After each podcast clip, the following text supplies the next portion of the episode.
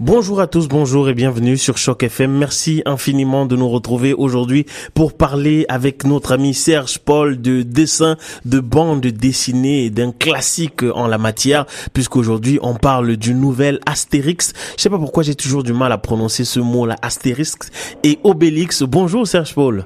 Bonjour Elvis, comment vas-tu et bonjour à nos chers auditeurs. Bon, ça va très très bien et de ton côté ça va? Ça va, ça va, ça va. Et j'imagine que tu as du mal à dire Astérix parce que c'est un jeu de mots pour effectivement le vrai mot qui est astérisque et euh, pareil pour obélisque. Mais effectivement on les a tous transformés en, euh, en nom euh, romain ou gaulois pour les appeler Astérix et Obélix. Ouais, ok, ben je vais te laisser le soin de prononcer ces mots parce que je ne sais pas pourquoi, mais ils me tordent la langue. Et donc, tu as une très très bonne nouvelle pour nous parce que dans quelques jours seulement euh, sortira le, le nouveau numéro euh, de cette série. Exactement, dans presque un mois jour pour jour, ben un mois moins deux jours maintenant, puisque ce sera le 19 octobre. Euh, Après deux ans euh, de la sortie de l'autre album qui était donc euh, Astérix et le Papyrus de César. Si vous l'avez pas lu encore celui-là, allez le chercher dans les euh, dans la librairie euh, de, de hum, la Mosaïque ou dans les bibliothèques de Toronto. Il est vraiment fantastique. On pourra en parler tout à l'heure si vous voulez. Et donc là, le nouvel Astérix Obélix sort le 19 octobre et en fait euh, son titre sera Astérix et la Transitalique. Alors si tu as du mal à dire Astérix Obélix, je te donne un défi mon cher Elvis de prononcer le nom de ce prochain album. Donc je répète Astérix et la Transitalique. non, je, je ne vais pas m'y risquer, Serge. Je pense que je pourrais y perdre euh, ma langue. Mais est-ce qu'on nous a déjà dit à peu près de quoi il sera question dans ce nouveau euh, Oui, en effet. Euh, Il y a eu, c'est toujours un très très grand secret parce que euh, ben c'est des euh, c'est des albums qui sont euh, sortis à plusieurs millions d'exemplaires, à 50 millions d'exemplaires pour euh, cet Astérix. C'est un gros gros gros business. Euh, donc ils gardent un peu tout ça en secret, un peu comme dans les grands films. Donc on l'a on l'a su que à partir du mois d'avril, euh, donc c'était c'était avril-mai, ils ont fait une conférence de presse. Donc les deux nouveaux personnes qui s'occupent d'Astérix Obélix depuis maintenant plusieurs années, puisque euh, euh, René Goscinny est décédé maintenant il y a une quinzaine d'années, je dirais, et puis Albert Uderzo, euh, qui est dans sa, un bon quadragénaire maintenant, a des difficultés pour dessiner. Donc c'est Jean-Yves Ferry qui fait le scénario et euh, Didier Conrad qui fait les dessins. Et donc ce 37e album arrive au, euh, en octobre. Et puis donc lors d'une conférence de presse, ils ont dit qu'ils allaient reprendre aussi la coutume et la tradition de faire voyager Astérix et Obélix. Je sais pas si tu euh, euh, connais ça, mais à peu près un album sur deux, euh, ils voyagent. Il y a un album où ils restent en Gaule et un album où euh, ils voyagent. Donc le dernier album, comme j'ai dit tout à l'heure, c'était Astérix et le papyrus de César, qui dénonçait euh, l'abus des médias aujourd'hui, mais retransposé du temps des Romains. Donc c'est très très bien fait, euh, plein de gags, plein de second degré et plein d'his- de- d'histoires encore à lire du, avec un côté adulte, même si les enfants peuvent tout à fait apprécier ça. Oui, alors euh, Serge, est-ce que tu dirais qu'il y a une euh, différence euh, substantielle entre euh, cette série euh, du temps où elle était écrite par ses, ses, ses pères fondateurs et, et aujourd'hui euh, qu'elle est faite par la relève? Je dirais non et oui. Bonne réponse, n'est-ce pas Euh, En fait, non et oui, pourquoi? Parce que si on lit les anciens Astérix, euh, ils euh, se réfèrent à ce qui se passait à l'époque où, les, où les, les Astérix étaient dessinés. Comme maintenant, ça se réfère à, aux Astérix. Les Astérix se réfèrent à l'époque où c'est dessiné maintenant. Donc, comme je disais tout à l'heure, celui qui est sorti il y a deux ans, euh, le Papyrus de César, parle de l'abus des médias, les médias sociaux et tutti quanti euh, qu'on voit aujourd'hui. Donc, ils utilisent cette, euh, ce côté culturel de la société actuelle. Euh, le nouveau Astérix, qui est encore une fois Astérix et la Transitalique, va faire découvrir euh, à Astérix Obélix qu'il n'y a pas que des Romains, mais il y a des Italiens. Euh, donc ils vont découvrir euh, toute l'Italie et pas uniquement que Rome où César euh, et ses ambitions d'empereur euh, le rendent euh, mégalomane, mais ils vont le faire découvrir effectivement toute cette autre partie de l'Empire romain qui se trouve en Italie et qui va et, qui est une grosse partie et très importante en fait de ce de cet Empire romain en fait. Donc juste pour te dire un peu le pitch de l'histoire, il y a une grande course de chars avec des origes, comme on dit, c'est des conducteurs de chars venus de tout le monde euh, connu du monde romain.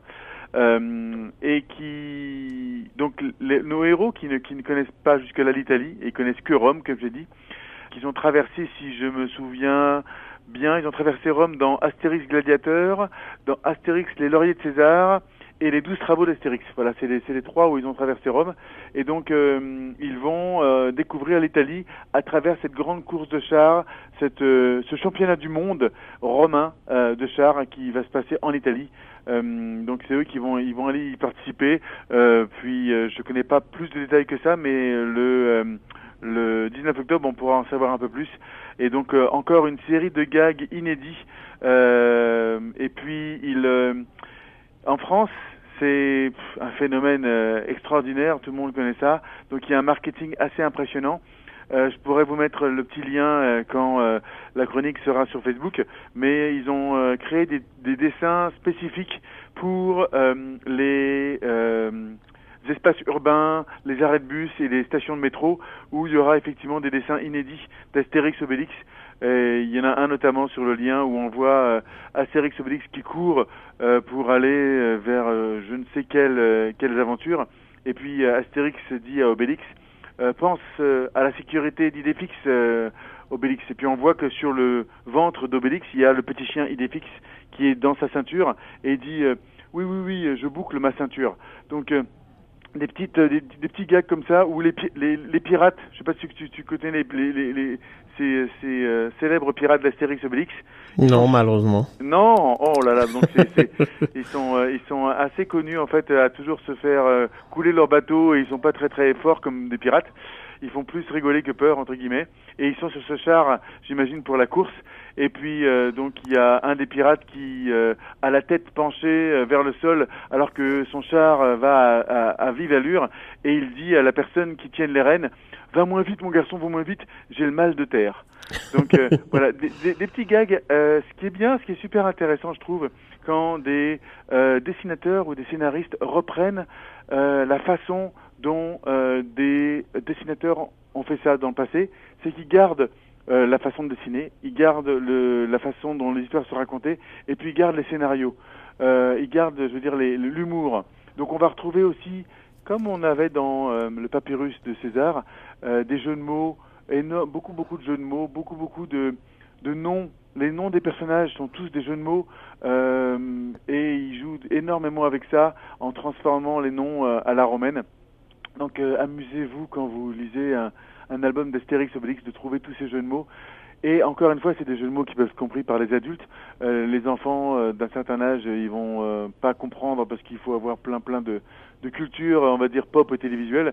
mais voilà, c'est c'est intéressant de voir ça de ce côté adulte. Ok, alors euh, Serge, une petite question de curieux.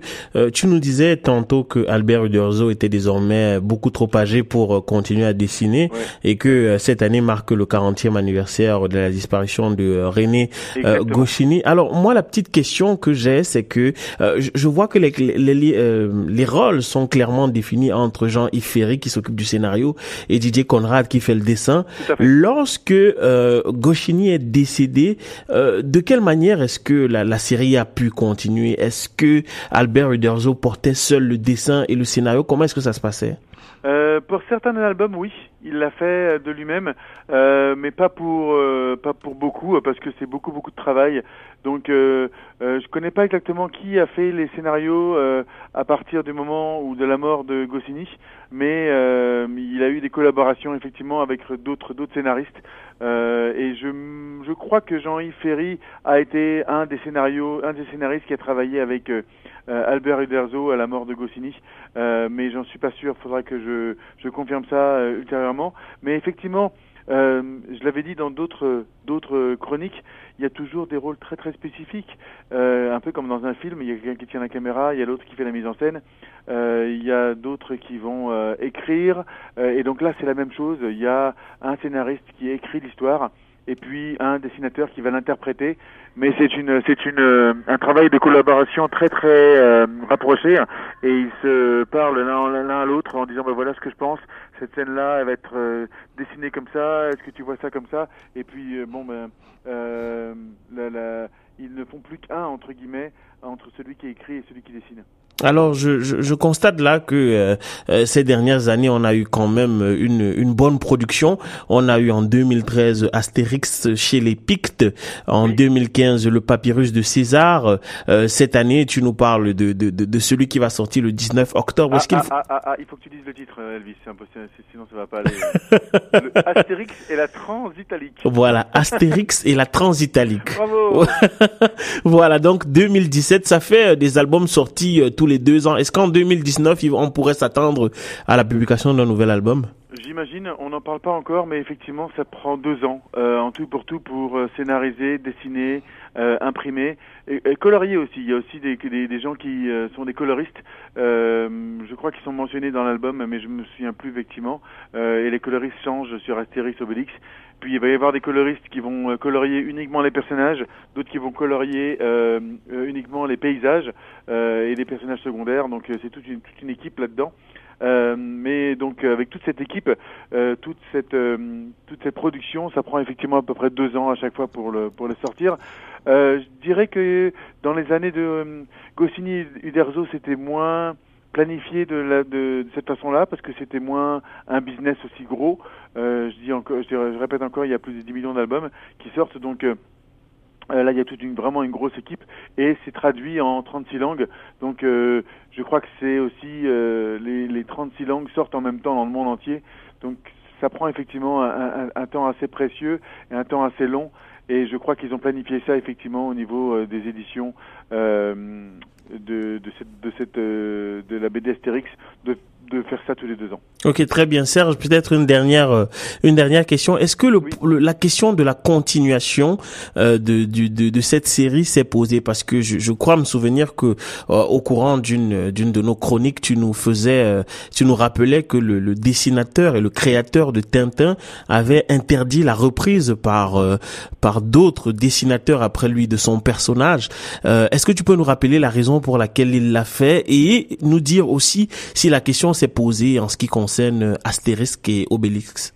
Alors la famille de euh, Georges Rémy, donc euh, Hergé, plus connu sous le nom de Hergé, qui dessine euh, Tintin, a décidé, après la mort de ce cher Hergé, de ne pas autoriser la reprise de Tintin pour des raisons aussi commerciales, pour des raisons euh, d'héritage, j'imagine, et pour des raisons de conservation, j'imagine, du, euh, du personnage. À l'époque, euh, il est mort dans les années 80, euh, Hergé.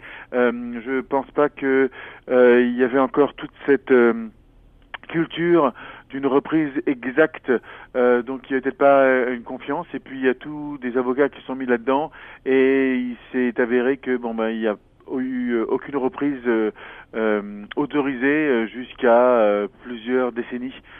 donc c'est impossible de le faire. On peut le, il y a, eu des reprises, mais complètement, on va dire, des reprises un petit peu plus artistiques, un peu plus edgy, underground comme on dit, où on, on c'est un, un, un, un, Tintin complètement différent. Par contre, pour d'autres d'autres dessinateurs, comme le dessinateur de, de, Blake et Mortimer, Edward Jacob, ou le dessinateur de Lucky Luke, Maurice, il y a eu effectivement, et encore là maintenant pour Uderzo, il y a effectivement des choix de continuer et de garder cet esprit et que les auteurs et les dessinateurs garde aussi l'esprit et la culture euh, d'Astérix. Et donc je pense que dans les 20 dernières années, on a vu ça très très souvent. Il y a toute une, une culture de confiance qui s'est créée pour la reprise de ça et du respect surtout euh, artistique euh, du euh, de départ. Donc c'est ça ce qui est le plus important. Je pense que les gens se protègent par rapport à ce respect artistique. Et donc pour euh, le cas de Hergé, qui est pratiquement un des seuls cas, je pense, il euh, faudra que je vérifie, mais un des seuls cas où euh, il est interdit de, de, de, de, reprendre les aventures et de faire vivre d'autres aventures à Tintin. Ok, très bien, merci infiniment euh, Serge Paul. Alors je rappelle que tu nous annonces là la sortie euh, très très prochaine, là le 19 octobre, euh, du nouvel opus de la série Astérix et Obélix, intitulé Astérix et la Transitalique. J'imagine que tu viendras nous en dire un mot au moment de sa sortie. Avec grand plaisir. Merci infiniment Serge et puis bonne journée à toi. À toi aussi Elvis. Merci, bye bye.